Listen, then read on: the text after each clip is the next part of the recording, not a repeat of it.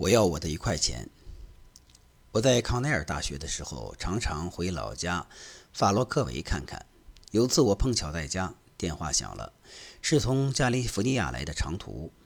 在那年头，长途电话意味着事情非常重要，何况这长途电话是从远在百万千米之外的加利福尼亚这么一个神奇的地方打来的。那边那家伙说：“是费曼教授吗？”康奈尔大学的，没错，我是某某飞行器公司的某某先生。他说的是加利福尼亚的一家大飞机公司。很不幸，我记不得是哪个了。那家伙继续说：“我们正在筹建一个实验室，研究核动力推进的火箭飞机。这个项目的年度预算是多少多少百万美美元。”我说：“稍等，先生，我不明白你干嘛跟我说这个。让我告诉你啊。”他说：“让我把一切解释清楚，请让我按我的方式说话吧。”他又说了一些话，说要有多少人要来这个实验室，多少多少人是这个水平，多少多少博士是那个水平。抱歉，先生，我说，我想你是找错人了。我不是在跟理查德·菲曼说话吗？是的，但你好不好？您让我把话说完呢，先生，然后我们再来讨论这事儿。那好吧，我坐下来，把眼闭上，听他絮叨，讲的都是这个大项目的细节。可他为什么为我提供这些信息，我还是丝毫不明白。最后事儿都说完了，他说：“我之所以把我们的计划告诉您，是因为我们想知道您是否愿意出任该实验室的主任。你找的这个人真合适。”我说：“我是个。”理论物理教授，我不是个火箭工程师，不是飞机工程师，也不是任何那类东西。我们确信我们找的人合适。那你是从哪儿知道我名字的？你为什么决定给我打电话，先生？您的大名在核动力火箭推进飞机的专利书上。哦，我说，我这才意识到为什么我的名字会在专利书上。待会儿我一定给你讲讲这故事。我对那个人说：“对不起，但我想在康奈尔大学继续当个教授。”原来在战争期间，在洛斯阿拉莫斯那儿有个挺不错的家伙，为政府负责专利局的事儿。他就是史密斯上尉。史密斯给大家都发了一个通知，通知上说：“我们专利局将为您为美国政府贡献的每一个构想申请专利。您关于核能源或者……”和利用的构想，无论您认为那是人人都知道的，还是人人都不知道的，即请光临我局，请将该构想告诉我们。我在吃午饭的时候看见了史密斯。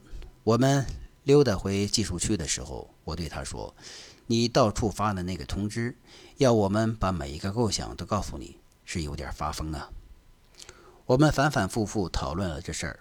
等我们到了他办公室的时候，我说：“关于核能源的许许多多构想，我都再清楚不过。我会在这儿待上一整天，通通告诉你。都什么呀？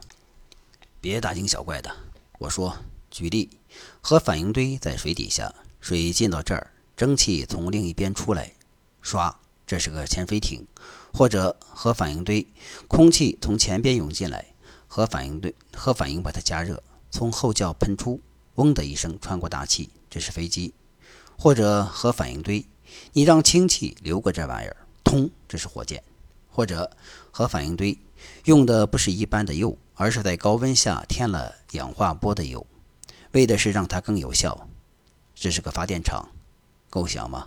有一百万个。我说着走出了办公室，什么动静也没有。大约三个月后，史密斯叫我到那个专利局去，说：“费曼，潜水艇已经让人家弄了去，但另外三个是你的。所以，加利福尼亚的那个飞机公司的那些家伙，在筹建实验室的时候，就想火箭推进什么的专家是何许人也，直截了当去看谁申请了这方面的专利。”无论如何，史密斯让我在一些文件上签字，表示我准备把那三个构想贡献出来，作为政府的专利。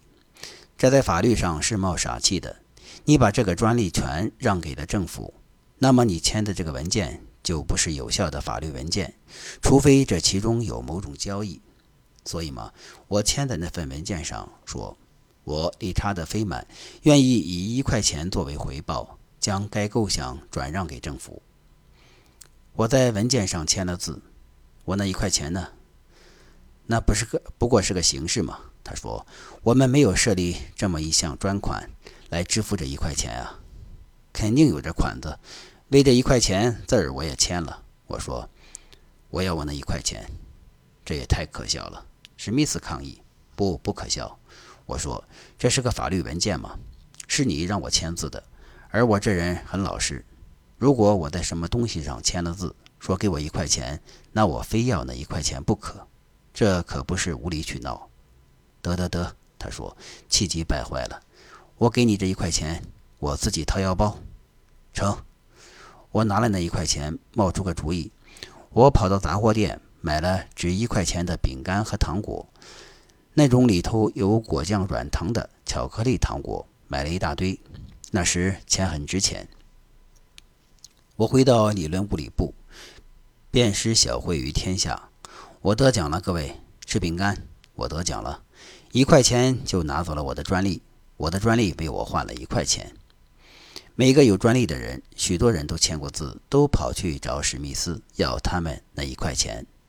他开始掏自己的钱包，但很快就明白自己出血出的要破产。他急疯了，想去设立一项专款，好支付那些一味坚持要一块钱的主。我也不知道他是怎么把这事儿摆平的。